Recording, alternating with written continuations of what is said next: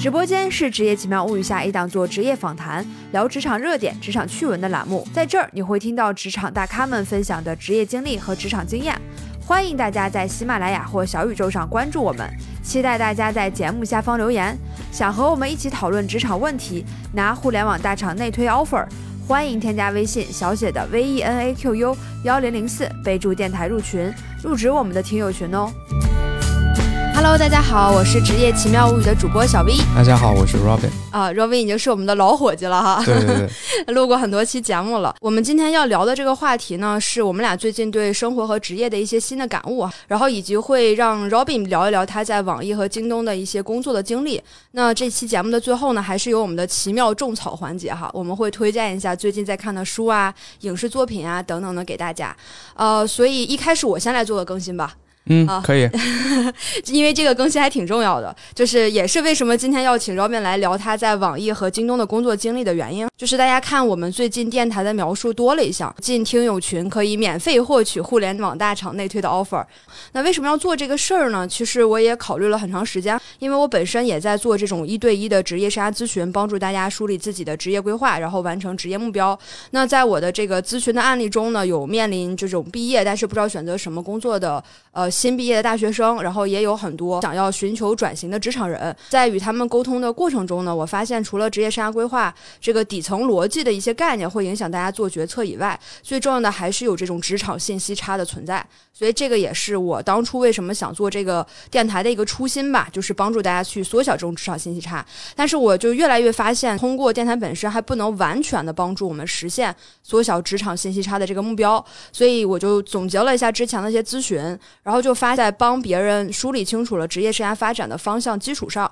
我还可以多做一些什么，解决这个最后一公里的问题。最后一公里大家也都知道哈，就是完成一件事情最难的最后的这个关键性的步骤。所以我觉得这个最后一公里放在职业生涯的这个路程上来说，也可以是怎么样帮助大家完成他对职业目标的一个达成，进到自己理想的公司，拿到理想的职位。所以我就想到了，我可以利用通过电台这个平台认识到的很多来自于互联网公司的朋友，比如说 Robin 哈、比如说冰华呀等等的这些人脉资源，可以帮助大家去做内推。那我当初也是受益于内推从呃传统行业转型到了互联网的公司，所以我也想通过内推的这个形式，帮助更多的人可以拿到他们理想的 offer，进入理想的公司。那这样的话，就可以更加切实的帮助到大家。呃，所以也就欢迎说有这样需求的小伙伴可以加入到我们的听友群，内推的这种机会也都是免费的哈。那当然了，大家做公司选择的时候，肯定也希望多了解一下这些公司的一些情况。这也是为什么今天刚好邀请 Robin 来啊，因为 Robin 之前在网易有待过，在现在在京东，他可以跟我们分享一下真实的呃工作的一些主观感受和一些客观的公司的情况。当然，在这个之前哈、在正式开始我们对网易和京东的分享之前，还是请 Robin 分享一下他最近的一些动态哈。比如说，我听说你考了数据分析师相关的证书是吗？对，是的，呃，这个证书是那个阿里云培训的认证给的一个证书，它就是需要你自己去报名，然后呃，你自己去看那个那个他们给的一些呃培训的材料以及相关的一些考题什么的，然后你就去自己去练习，然后最后就去线下考试，然后通过了就可以拿到那个证书。呃，完全是自学是吗？对对对。那你自学了多长时间？其实其实数据分析那个内容还好，因为大概里边百分之五六十都是工作会接触到的，嗯所以我要自学部分就剩下的那那那个百分之四十左右，呃，然后大概是从报名到考试大概是两个月时间，对两个月对这么对快？对那对，你这是学霸级别的了。还好还好，因为我觉得因为因为他们那个呃考试吧，因为都是选择题，嗯所以其实就是我觉得大量的刷题会很有好处，嗯。 ，OK，这个证书的含金量大概有多高？就我先简单介绍一下这个这个证书的来源啊，就目前跟数据分析相关的认证就是分为两种，第一种就是呃，比如说像 CDA、CPDA 那种，就是大家在网上是能能搜到的那种证书，那种是工信部跟那个教育培训中心他们会。就是会出一个双证，嗯，然后就是说你考了那个证之后，然后会得到工信部以及那个好像是人社会给的一个呃认可。但是呢，要注意的是，那个双证不是职业资格认可，哦，这是我后来去查知乎的时候，我才知道的。就我本来想要考那个，但我后来发现，他发的双证其实只是一个培训认证，也就是说，就证明你上了上过了这个课啊程明。白？嗯、对，但是它不是那个就是国家认可的任，职的资格证，对对对对，所以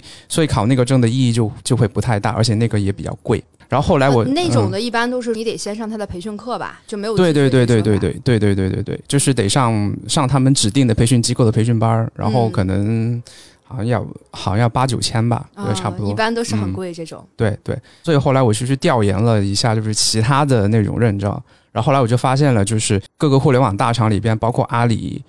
华为，还有亚马逊、呃腾讯，这是我目前了解到四家，就是有那个云计算平台的，然后他们都会出相关的职业认证，这里边就会包含了有数据分析、有开发、有算法什么的啊，那这种公司认证呢，我觉得含金量还是蛮高的，就是。嗯。呃，可以这么理解吗？比如说你拿到了阿里的这个认证，那你去阿里面试或者就职的话，会加分项很多。 对对对，呃，因为阿里云目前是在国内的云计算市场上面是占的额是最高的，有百分之四十的市场份额。嗯，云计算者你可以理解为就是每个大厂都要必备的一个东西，因为现在不都是大数据时代嘛，所以肯定都需要呃去做一些服务器什么对的，然后对就会涉及到云计算。对，然后我最后选择去考阿里的证，是因为第一个阿里云的市场份额占的是最高的，所以它代表的东西也是最通用的。然后第二个的话，就是阿里本身的培训体系也比较完善，就是它就比如说。考数据分析这个证，它除了考分析内容之外，然后它还需要你去掌握一些开发跟算法的内容。那还对挺全面的。对是，对对，所以它就是对于你这个知识体系的一些构建是会比较好的。就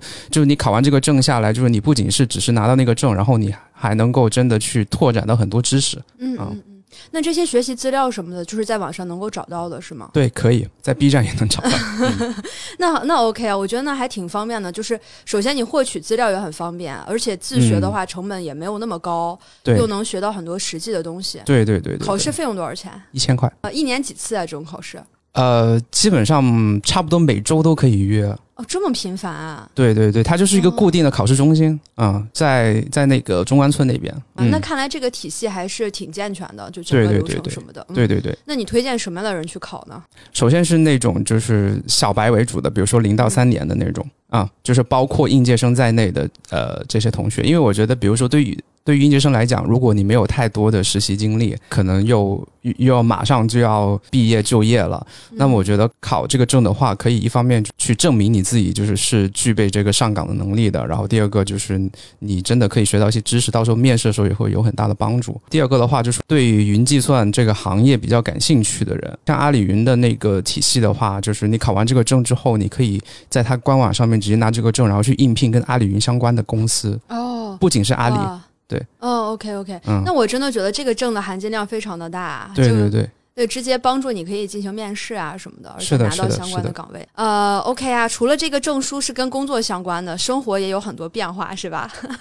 生活就是最近就是就是在疯狂的运 动中，对，在录这期节目之前，Robin 给我看了一下他手机约跳舞课程的哈，就基本上一周都全满了。哎这个呃，差不多每周跳六个小时吧。这个也刚好就是印证了我们当时聊了一期年终总结嘛。对，那种 那个时候你列了一个 flag 就是跳舞，然后对感觉现在应该你是完成度最高的， 嗯呃，说到做到。对，但是其实我觉得，因为现在才刚刚学没多久，可能嗯也就两个月时间，我觉得现在就是离那种跳的比较好的那种标准，应该还是有点距离的，所以还是得慢慢练。我觉得，嗯，嗯因为舞蹈是一种技能嘛，所以它肯定是嗯，通过大量的时间和练习才能慢慢的去对提升的。嗯，对，那你觉得跳舞这件事儿对你的生活有什么改变？我觉得就是怎么讲呢？就是因为说实话吧，就是包括跳舞在内的各种艺术的培训，嗯比如说音乐、美术、跳舞、跳舞这些，就是我觉得真的还是从小朋友开始学习，真的真真真的好一点。因为你长大之后，你再你再学的话，很难，对，第一方面它有难度，第二方面就是比小时候可能得花很多倍的精力才能够嗯把它学好。对，确实感觉这种比较像肌肉记忆的东西，都是小的时候学的会比对较好。嗯对对对所以这就是为什么我至今也没学会骑自行车， 就小的时候就不会，结果来了北京，真的，我真的有好好想去学，然后也有不同的人想要教我，但是至今还没有学会。对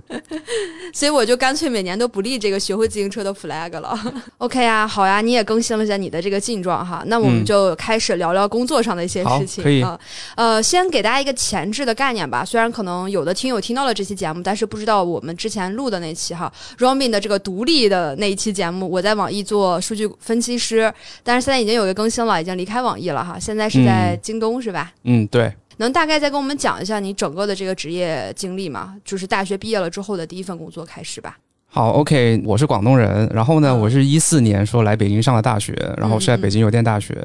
学的是那个跟经济相关的专业，然后我一八年毕业，一八年毕业之后呢，然后我先去了一家自动驾驶的公司，是做运营的，我在那待了一段时间，然后后续去了滴滴、网易跟京东，嗯，嗯大概是嗯这样的一个职业的经历。对。 当然，我就不聊滴滴了哈。嗯， 他现在就是已经被封杀了，是 吗？哎， 确实裁员什么也太多了，真的不是说就也不能说完全不推荐吧，但是相对来说，可能大家对这个网易和京东的感兴趣程度会更高一些。嗯嗯嗯嗯 我一直在想这话应该怎么讲呢，我就跳过滴滴这一段哈。好，那我们就从网易开始说呗。你当时在网易从事的是什么职业？然后这个 title 是什么？我哎，我什么时候去的网页？我想想，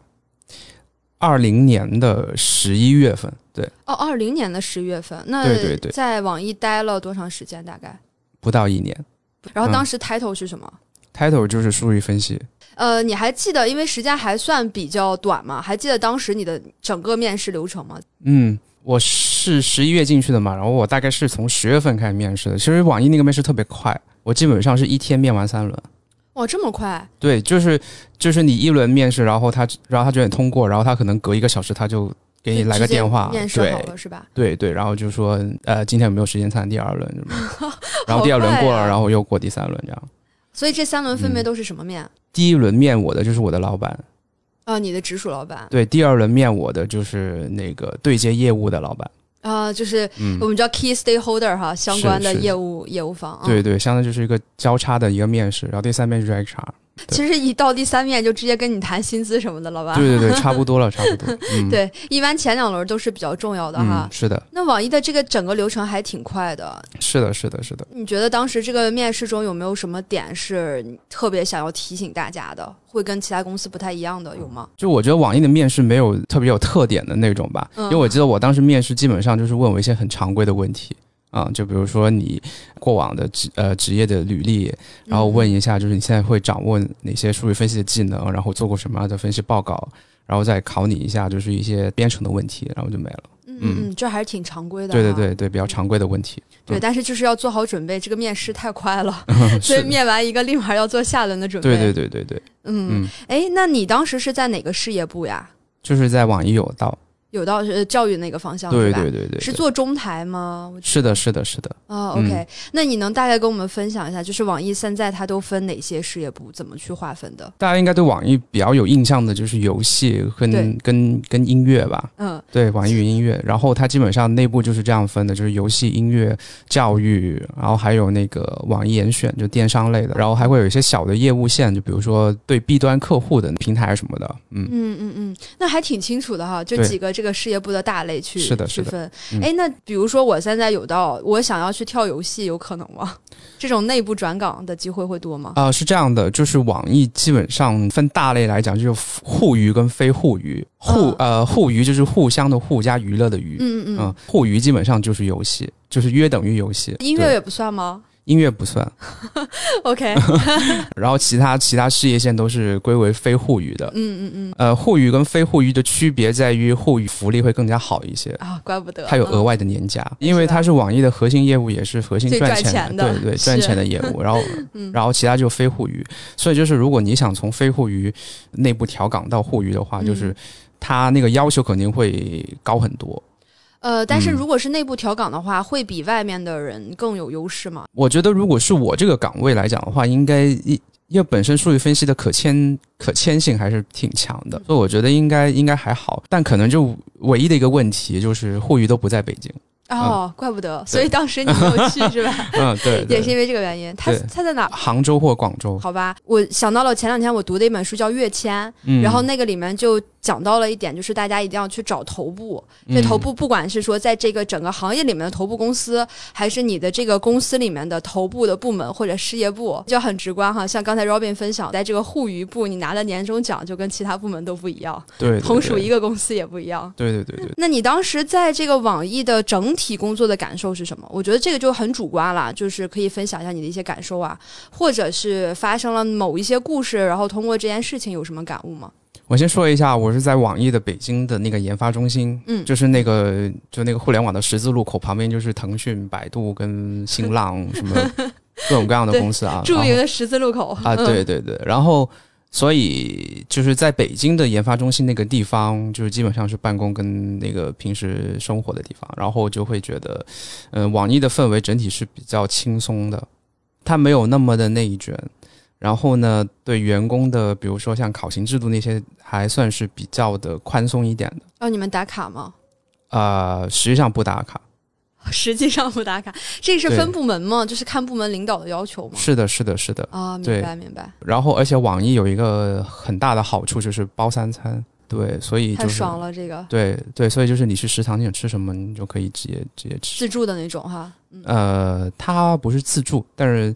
呃，就是就是它有很多个窗口，然后你可以在不同的窗口里面选一份菜作为你的午餐或晚餐。我觉得这个包三餐其实是挺大的一个福利，因是为的就大家可以算一下，我之前也大概算过，我我比较幸运了，我来北京之后的这几家公司也是包餐的，但有的是三餐，有的是两餐啊。嗯，但是我后来疫情期间不是在家办公嘛，那个时候没有办法去公司，然后我的每个月的支出上涨的很厉害。后来我算了一下，就真的是餐饮这块儿其实蛮大的，因为一个早餐如果你买面包什么的，就大概二十块钱，然后午餐三十，晚餐也三十，算的话这是基本的哈，不包括说今天想吃顿好的，一下子花两百的那种，其实就挺多钱的。所以我觉得这个嗯三餐的福利其实挺诱惑人的。然后还有一个，其实我个人挺喜欢的，就是网易的卖奶茶的地方，卖奶茶特别便宜，就是、嗯就是基本上会比市面上要便宜一半。是是哪个品牌的合作吗？还是就是网易自己的奶茶，但是它的就它的口味什么的，就跟外边的是一样的。嗯哇，但我我没有喝过网易有但它奶价茶格店吗价格是便宜一半以上的。 ？OK，但这个对只是针对于内部对吗？像比如说我们嗯、是想的，喝是没办法的，买，是的，是的。那个奶茶基本上是逢年过节都会免 费送，这个当下午茶是吗？太对爽了！对，然后它嗯那个奶茶还可以配送到工位，所以当时就是我觉 得，就是这是一个就是比较小幸福的事情。对对，小确嗯幸的事儿。还有什么呀？我记得有一些那种互联网公司，它不也推呃下午茶呀，或者是水果呀之类的这种吗？这些基本上是每个月两次，蛋糕、奶茶这种，嗯，啊、就水是果这种搭配。还有什么东西？还有一个地方吧，就是就是它的它的工位的配置，嗯，嗯，我觉得可能是因为就是它跟百度或跟腾讯还比较像，因为这些公司都已经存在二十年以上了，所以他们的工位就是会比较宽松一些，就是相比于那种就是比如说一一零年后成立的那些互联网大厂啊，嗯就嗯嗯嗯，就大家可以懂对标入座，对啊啊，嗯不点名对 标一下嗯，对对对，嗯。就工位会比较宽松，然后所以就是就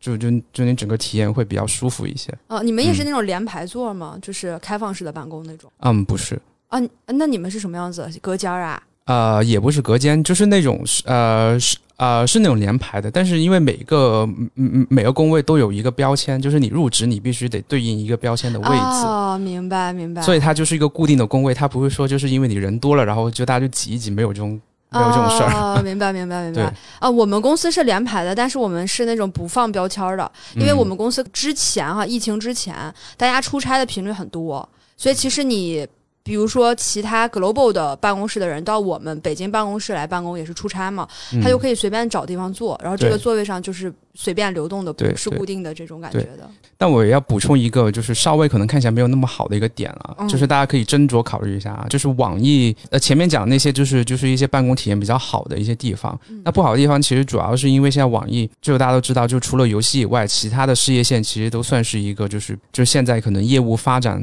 没有那么的好。没有那么的快，就比较平稳呗，相对来说。对对对对，就就比较平稳。就比如说，因为其实网易很多业务都是对标腾讯的，嗯，是，所以很多业务线，比如说游戏或者是音乐这种，就是都是腾讯第一，网易第二。然后它的好处就在于，就是在网易内部，比如说如果你你是游戏的或者是做音乐的，然后你有一些项目，呃，就是如果你做比较好的话，你是可以独去独立负责这些项目。嗯嗯嗯，然后呢，也能够做出一些就是独立性比较好的一些产品。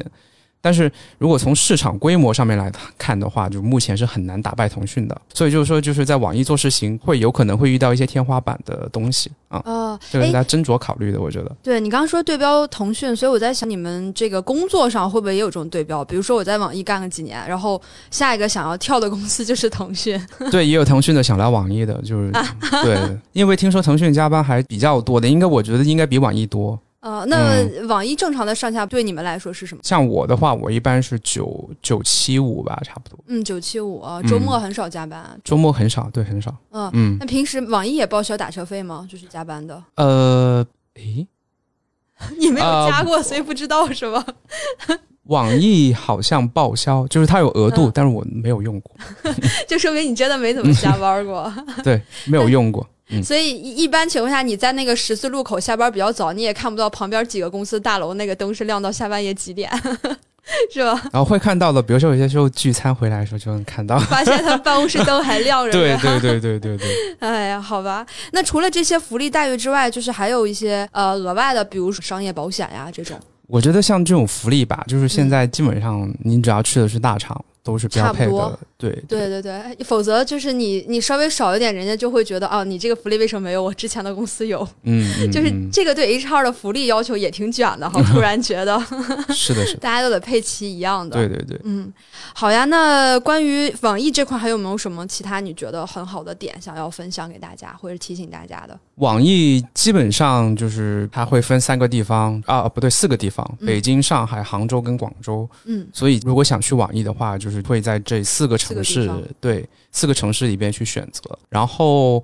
呃，像刚刚讲的，就是网易就是基本上互娱，就是游戏就是个大部门，然后其他的业务线就是就是相相对应的就是一些小的部门。大家呃去面试网易的时候，可以留意一下你自己是面试的是哪个业务线，然后是哪个。部门，然后这个岗位是做什么的，然后看一下是不是跟自己的一个职业规划相匹配。然后第三个就是大环境的一个事情，就是网易在很多业务上都是对标腾讯，但是从目前来看很难打败腾讯。所以就是如果说就是对自己那种职业要求很高的，我想在网易就是能够做一款干赢腾讯的那种游戏， 就嗯，就可能得慎重考虑一下，我觉得。所以呃你是从去年去年去从网易去了京东，对吧？嗯，对，我记得上次咱们去聊总结那期也稍微提到了哈。对，那你当时是为什么想从网易跳槽到京东呢？其实是这样子的，其实我大概四月份的时候，就是去年四月份的时候，我就那个时候市场上其实已经有一些风声了，就是说可能会有双减政策的落地。嗯嗯但是那个时候其实大家都不太确定嘛，因为文件没下来，然后大家就会观望一下。然后到六月份的时候，这个事情基本上已经是坐实了。对对，定了呗。啊然后，所以我当时我就开始投简历了，嗯。嗯，然后一直、哦，那你这反应好快啊！对对 对一，下来因为立马开始投。因为你知道，就我现在在数据分析这个行业做了很长一段时间之后，当我再去看一些市场上的一些信息的时候，我真的会拿一个很分析的的一个态度，然后去嗯看待这个事情。比如说，当时六月份这个红头文件还没有正式下来，但是内部已经疯传的时候，对然后我判断它就是一个真消息，而且这个监管的力度是前所未有的。然后事实的确也是如此。对，对，所以我觉得就是如果我继续待在这个行业的话，应该是不行了。所以立马想去做这个转型哈。对对对，哦，我觉得你刚好聊到了，因为你在做数据分析师的这个角色，然后你的嗯这种数据分析能力会使你的这种判断数据或者说判断一些新的信息的敏感程度也增加。对对，是的，是的，我觉得这个特别好，我刚好想借着这个嗯让你分享一下哈，嗯，因为我们上期节目找了一个咨询，就是做战略咨询的老师，嗯然后那个战略咨询老师在那期节目里也分享了，因为他做了战略咨询，嗯所以他去看待事物的眼光，他去想事情的一些底层逻辑也会不一样，就是通过他做的职业影响到了他的生活。嗯嗯，所以嗯就是的，是的。我想问问，做数据分析这个工作，使得你对生活有什么不一样的见解吗？我觉得首先其实是一个思维上的一个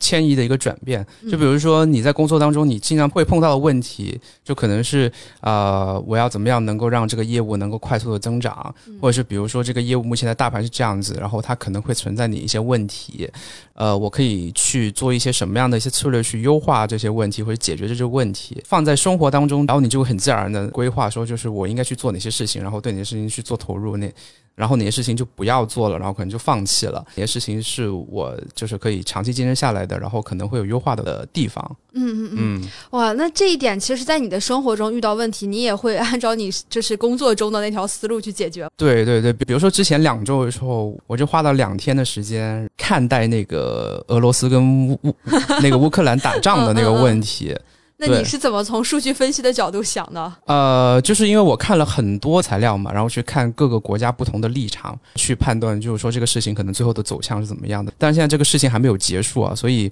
其实我也不能够太好的去下一个判断，到底这个事情最后的走向会怎么样。看待这个事情，我更多的是判断他们两个国家打仗对中国的影响有多大。对中国的影响，进而想到说对自己生活和工作的影对响。对是吗对，是 的，是的，这个其实是我最关心的问题。对对对，嗯我也猜到了，应该最后还是落到自己身上，就是的跟是的我的一个关系对，啊。嗯所以对你而言，你想了之后这件事儿有什么 变化吗？对你的生活？我觉得就是这呃，首先首先，我觉得大前提的话，其实就肯定是希望这个世界上呃没有战争，对对，因为因为一旦有战争，伤害最大的肯定是老百姓，是的，肯定是的平民。嗯然后其次的话，俄罗斯跟乌克兰打仗，其实如果从国家层面来讲的话，就是伤害最大的是欧洲，嗯，嗯对，因为首先从地缘政治以及就整个经经济的结构来讲的话，就对欧洲伤害是最大的。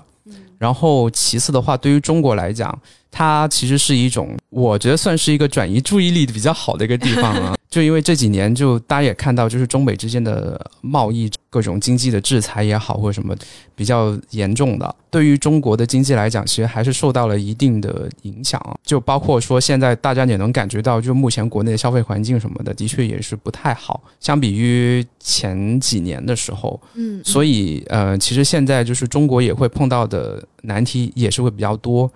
但后来我经过分析之后呢，其实我觉得，嗯，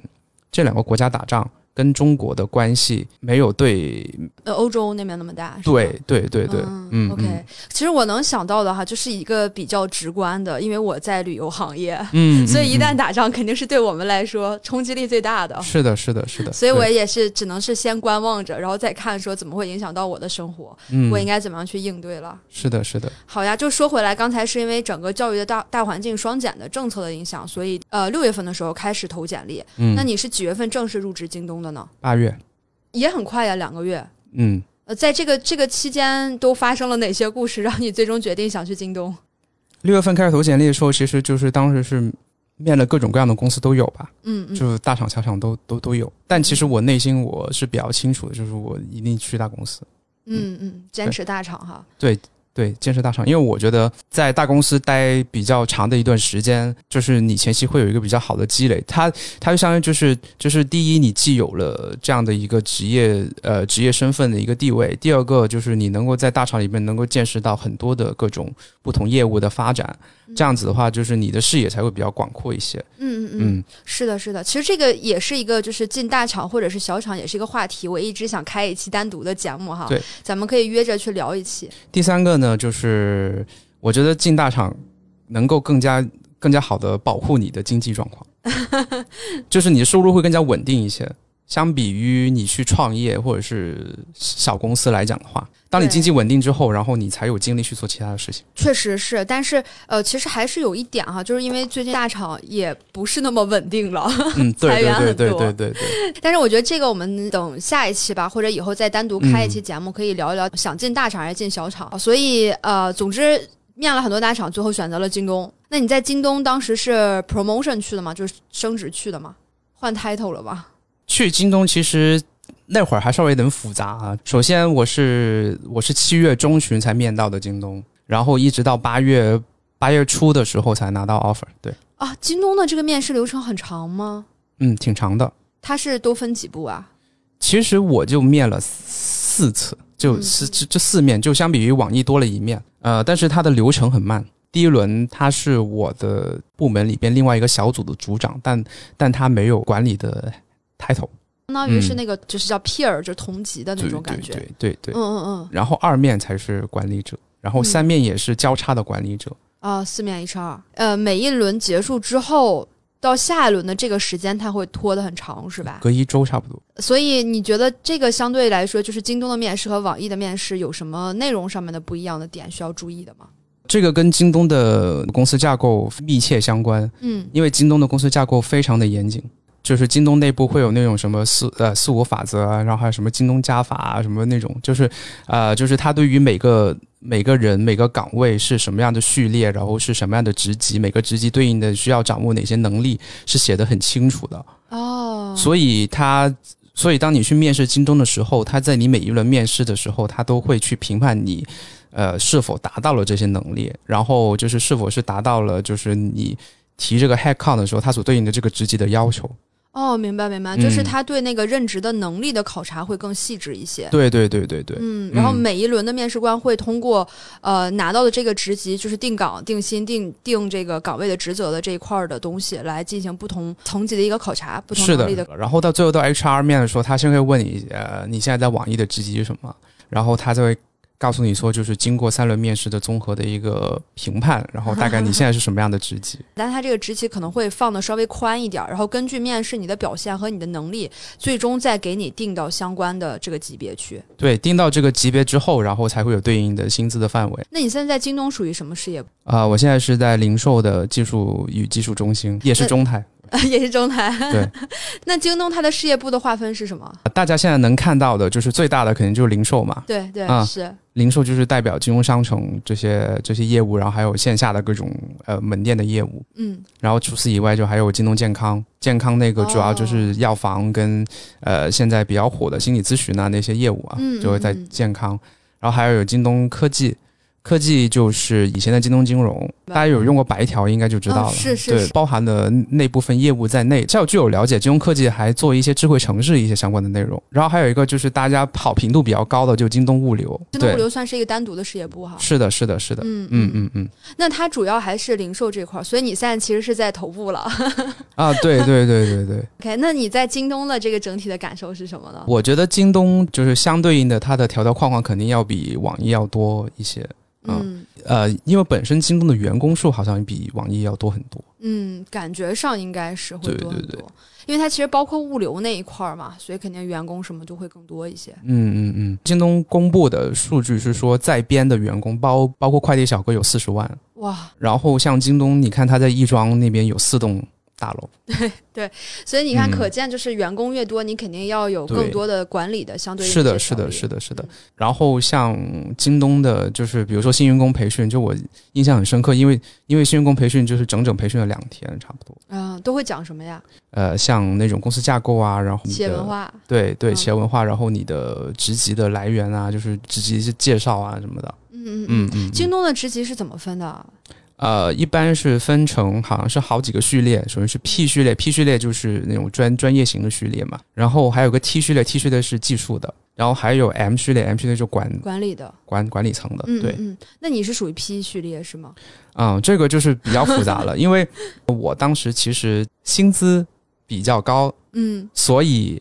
呃，他们为了让我能够顺利的入职，啊，先给我发的 offer 呢是 T 序列的，就是技术序列嗯明的，白其实我也能够做那个 T 序列的工作内容。嗯就也能够达到 T 序列的要求，但是可能是 T 序列没有我这个这个 title 的 head count，你懂吗？就是啊明白明白明白，就是数据分析在京东里边只能是属于 P 序列的，但是因为我要的薪资是明白呃比较高，同 P 序列的这个职级的，对，所以就先让我进来，先以 T 序列的身份进来，嗯，然后进来之后，然后再通过内部调岗的方式，我把我从 T 换换成这个都是 HR 的手段啊哈、呃对对对对，了解了解，这个也嗯经常会用了啊，因为我我作为 HR 我知是道吧这个。是吧是吧？嗯，嗯是的，OK，那这个是属于京东这块儿的。那除了你刚才说的条条框框会比较多之外呢，还有什么样的就是总体感受啊？其实也可以就大概分享一下福利这个。京东的福利主要是这样子的，就是我觉得好评度最高的福利应该就是京东大楼非常多，所以就是有非常多的公共设施，就是它比网易要多得多。啊，你之前说剪头发是哪个公司？啊剪 头发，剪头发在网易跟京东都有，但是嗯啊、呃就我这样举个例子吧，就比如说网易可能有一家肯德基，那京东可能有十家肯德基，哇塞，就是呃这么类多嗯似的店，就是就真的会多很多，而且你用员工卡刷还可以打折。哦，这个真的嗯好爽啊！我觉得你们都变成那种 shopping mall 的感觉了，很多对品牌对入驻哈。对对对对对，一般这种员工卡都能打几折啊？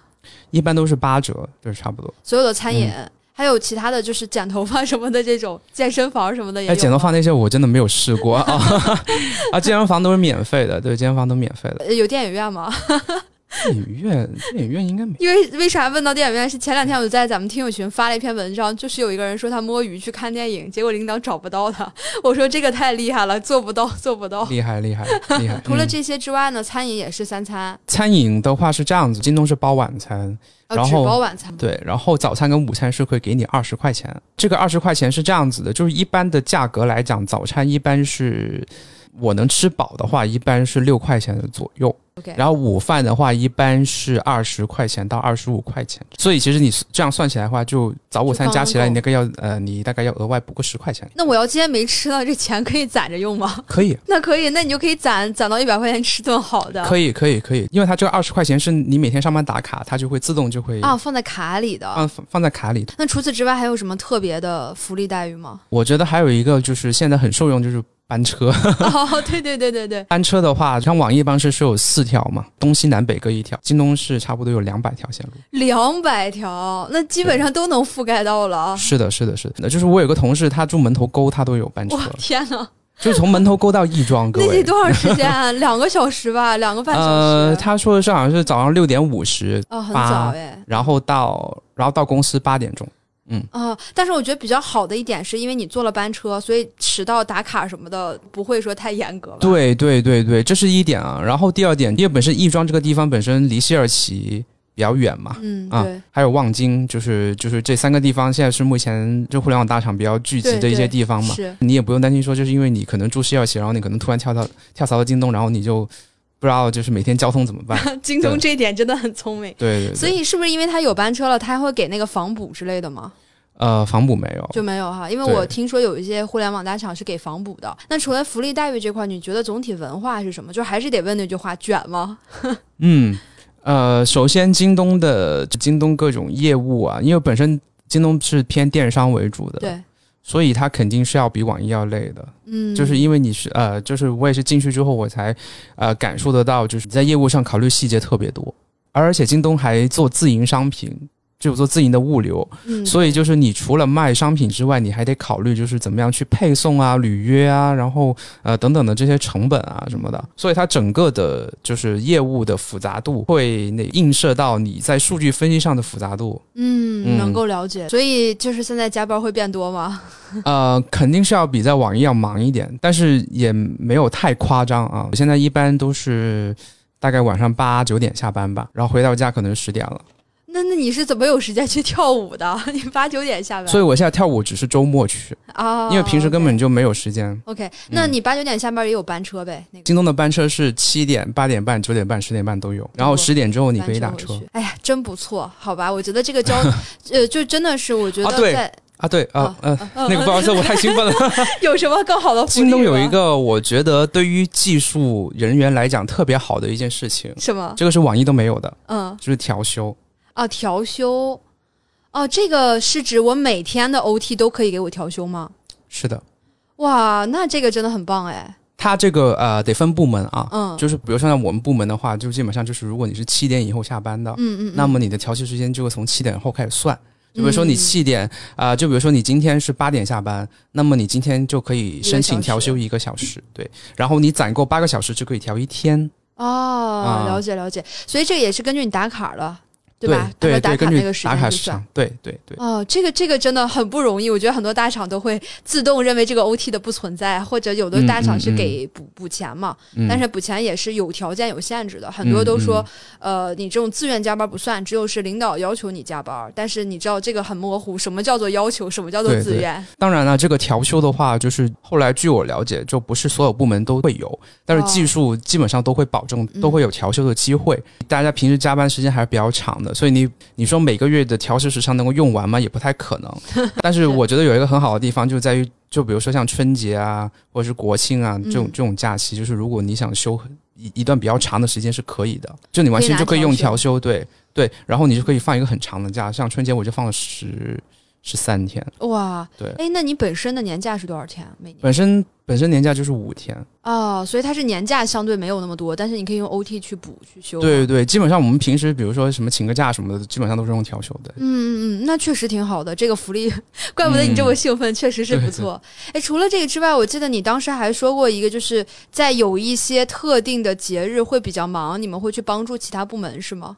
呃，就是双十一跟六幺八，就是像这种大促的期间，然后你可以申请就是不同的快递的站点或者是仓库配送那边，然后去当支援，帮忙帮忙搬货，然后装东西什么的。哦然后给调休是吗？啊、没有那个就是相当于就是你正常上班的一对，但你可以申请，不算是强制，是吗？对对对，不强制，呃，那个物流是强制的，物流的员工是需要每个月去一天。这个其我觉得也可以理解啊，因为可能物流就会跟这些工作会更加相关一些。对对对，他们也得找第一线的这个信息嘛，嗯对对对所以要下去看一看是什么情对况。对，嗯嗯，嗯这个真的是很特色哈！我就想到我之前在酒店还经常去帮什么婚宴呀、晚宴呀、嗯嗯各种的。是的，是的，确是实的。是好呀，那我觉得呃，网易和京东这块儿聊的差不多了哈，一些福利啊，包括你在网易、京东的一些感受。那我觉得综合比较一下网易和京东的话，呃，有什么建议给到我们这些职场新人吗？如果想要去拿网易或者是京东的 offer，我觉得首先，因为其实网易跟京东不是一个赛道的公司，嗯嗯，对吧？就是网易主要打的是偏向于社交类型的，然后线上类型的。对然后京东主要是偏线下的，要偏电商类型的，嗯所以我觉得可能主要就是想看大家对于哪种业务会更加感兴趣一些。我其次的话，福利待遇里边，其实我觉得就是，其实我这样讲下来，我觉得包括我自己亲身体验，我觉得就各有优劣吧，对吧？嗯所以得看就是大家会更加愿意选择什么样的一些企业文化的生活，嗯。呃，反正我们已经把客观事实列在这儿了哈，是的是的大家是的按照对自己的喜好去选就好对了。对， OK，那我们接下来就到了最值得期待的种草环节了哈，就是奇妙种草。嗯那还是请 Robin 先分享吧，你今天想给大家种草什么东西？其实我觉得我种草的东西就是在 update 里边讲的那一个，就是我真的很建议，就是如果证书是吧？对，如果你是做跟书育相关的岗位，嗯，如果你想提升自己，一般就是有两种方法。第一种方法就是考证，嗯第二个方法呢，就是你去再读一个跟这个数据相关的一些学位。嗯嗯啊嗯，呃，如果你是去读学位的话呢，其实呃，就是现在来讲，就比如说，因为现在可能受到一一些疫情的影响嘛，就包括你出国什么的，可能都都会有一些困难啊。然后再加上这个成本也算是比较高的，对，嗯，这个成本我觉得可能都不是学费的问题，我觉得主要嗯就是，就比如说，如果你是要在职去读这个的话，你可能就就基本上每个周末都得上课。对经历的问题。对对，经历的问题，嗯，然后然后像考证，我觉得是比较短平快的一种方式啊。就当然，当然它的认可度肯定是没有，就是你拿到一个学学位位的的认可度会高一些啊。嗯但是如果你去考证的话，你可以通过考证的这个这个行为，然后去呃快速的去掌握一些能够能够马上应用的，能够马上能够应用到面试当中的一些知识。嗯嗯嗯，对对对，所以这个的含金量确实很高哈。哎，对，对补充问句，你刚才说阿里的那个证它是分级别的嘛？比如说初是高的，级是的什么，是的，它嗯嗯它分三个级别，就是叫 A A C A A C P 跟 A C E。A C A 就是就是它最后那个 A 就是呃呃 associate 助理的角色，然后明 A 白 C P 就是 professional 专家，然后 A C E 就是 engineer。对，嗯然后 A C E 是最难的，你考的是哪一个我考的是 A C P。啊？嗯所以还是接下来准备再往上考一个呗。嗯，不是不是，因为 A C E 那个是纯纯开发的一个的一个考试，明其实白其实跟我现在工作没有太大的联系，所以我嗯不打算考那个，就我可能会打算会多考几个 A C P。啊嗯，OK 对啊，还要多考几个 ACP，不同公司的是吗？就是不同不同岗位的 ACP。哦，它是分岗位来着。，对对对，比如嗯对，比如说现在数据分析有个 ACP，嗯，然后开发有个 ACP，算法有个 ACP，、哦，了解嗯了之类解。的。 OK，好吧，嗯你说到这个，我突然想到最近在学，我在学 Python，嗯跟你说了一下哈。但是呃我学 Python 不是说为了以后要转型或者是工作上有什么呃特别直接的帮助，我只是觉得这个东西，首先因为我做的也是互联网行业嘛，就是大概嗯了解一下 Python 是什么东西，总不至于说别人跟我讲 Python 我不了解。所以嗯我这个是第一个想法，然后第二个想法，因为现在也在说 HR 方向的数字化转型，所以 Python 也算数字化转型其中的一环吧，因为它可以把很多东西，这个 Robin 是专业哈，就是数据化的这种可视化，它呈现的会很漂亮，所以嗯对这个对也对是我想去学的一个初心啦，可以帮助我嗯在培训上面，可能我会成为这个培训里面最会 Python 的，然后 Python 里面会讲培训的这种。所以这也嗯不算种草啦，只是给大家更新一下我最近在做的一件事儿。真正种草的话，是我特别想推一个我最近在看的 HBO 的一个短剧，就是只有六集，叫做《喜鹊谋杀案》，嗯，那内容是什么呀？那个是推理相关的，它是一个啊推理小说改编的。 OK，就是这个推理小说的作家也挺有名的，叫安东尼·霍洛维茨，他是受那个阿加莎的影响非常大。他的这个《喜鹊谋杀案》呢，我看过原著。然后没想到，我前两天在刷美剧的时候，突然发现这个改编成美剧了。我本来没有抱着特别大的一个期待，因为我总觉得这种原版的小说改成荧幕上上映的这种期待值就会降低嘛。但是没想到看完之后，我觉得比原版小说还要精彩。嗯嗯，就是它是案中案，就两个案子套在一起，哦所以要双轨去推，就很很神好烧奇脑的，对对，很烧脑的一个经历。而且他拍的就是没有那种呃很复杂的东西，他就是很很真诚的在给你讲这个故事。嗯所以我觉得很真诚讲故事这一点，在现在的影视作品里面就很难能可贵嘛，没有那么多花哨的东西。这个作者本身他也是执笔了这个剧本，所以我觉得非常不错哈。嗯而且只有短短的六集，如果大家感兴趣的话，可以去看一看这部剧，叫做《嗯喜鹊谋杀案》。我最近我都没有时间看。 看，我其实嗯也很长一段时间没有追完一个剧了。这个是因为一看六集，而且我刚才嗯呃就说有看过这个原著嘛，就比较感兴趣，所以说嗯可以看一下。还有一个我觉得可以种草的事情，就是可能是一个比较小的种草吧，就是大家可以就按照自己的需求去去看自己是是不是适合。嗯嗯第一个是得到的一些课程的推荐，嗯。哦，啊你你在听什么得到的课？我呃，就我之前之前听完一个完整的课，就是那个武志红心理学，哦，啊对对对对对，啊，我可能在之前节目也有提到过，嗯嗯啊因为呃呃，武志红老师呢，他本人也在就是各种平台也有做一些视频。嗯啊，就他会去分析现在可能社会上的一些呃不同的一些人的一些案例，然后去分析他们的心理是怎么样的，然后可能所对应的一些呃大家日常会碰到的一些家庭方面的一些问题啊，然后去给一个呃比较好的一些处理的方案啊。我觉得就是这个是很推荐大家，就是就是当你呃可能刚进入社会的时候，嗯，你可能还没有很好的去平衡生活跟工作以及跟家庭的一些关系，呃，因为我觉得每个。每个中国的孩子吧，就多多少少都会带有一些原生家庭的一些痕迹啊，对是的所以呃，就或多或少吧，就是也有好的，也有不好的，所以就是我觉得呃，重要的不是说就是去去介意你过往的不好，而是说就是你现在已经长大了，你已经成人了，然后你作为一嗯个成年人，你需要怎么样去跟这些东西去和解，然后去对达到一种呃，就是一种生活的平衡，然后能够帮助你。呃，将你生活变得更好，我觉得这个是很重要的。呃，这个是课程学完之后，然后现在我最近在学的就是一个就是香帅的金融学课程。香帅就是一个北大的金融学的博导，然后我也关注了他的公众号。我觉得我是先看的他的文章，我觉得他的能力是没有问题的，然后我再去买他的课。嗯嗯嗯嗯，嗯嗯。对我们一般都是比较有公益性 哈。啊、就是啊、对对对，因为去买课嘛，就是就我觉得就是如果说你这个支持者他。就他本身是比较有丰富的知识内涵，然后你再去分享这些内容的时候，就会会更加靠谱一些。对对对，对，是我特别嗯同意这点。我刚才说非常有功利，其实指的就是我们会有带着目的性去学，总比如说你没有什么目的性，你只是为了获取这个知识，成为你谈资的一部分，要对你的这个帮助会更大嘛。而且我觉得现在确实就知识爆炸的时代，我们获取知识很容易，但是难就难在说你要去获取什么样的知识，你怎么甄别这些知识，哪些对你来说是真正有用的，能够帮助到你的，而且相对来说是市场上比较优质的这个资源。嗯大家的时对间是精力也的都有限，所对以这个是很的重要。嗯，你是一般都在班车上听是吧？对对对对，对，嗯所以我觉得这个一点也是，大家如果通勤时间比较长，其实可以花这个时间多去听一听书呀，听一听我们的播客呀。嗯嗯，是的，是的，对，就是就听你觉你觉得有用的一些信息的渠道，嗯嗯，然后去保证能够你呃，就是不管你是什么样的岗位，我觉得保保持一定的对市场信息的敏感度是很重要的。好呀，好呀，我觉得今天的这个节目也差不多了哈，大家可以在节目下方留言，想听我们未来去聊什么关于这个职业生涯相关的话题呀、职场的相关的话题呀，都可以给我们在评论区留言哈。嗯，呃，我觉得咱们可以今天聊到的一个就是大厂的那个话题，可以约着下一次好好去聊一下。可以，可以，可以。好的，谢谢大家，好，拜拜，拜拜。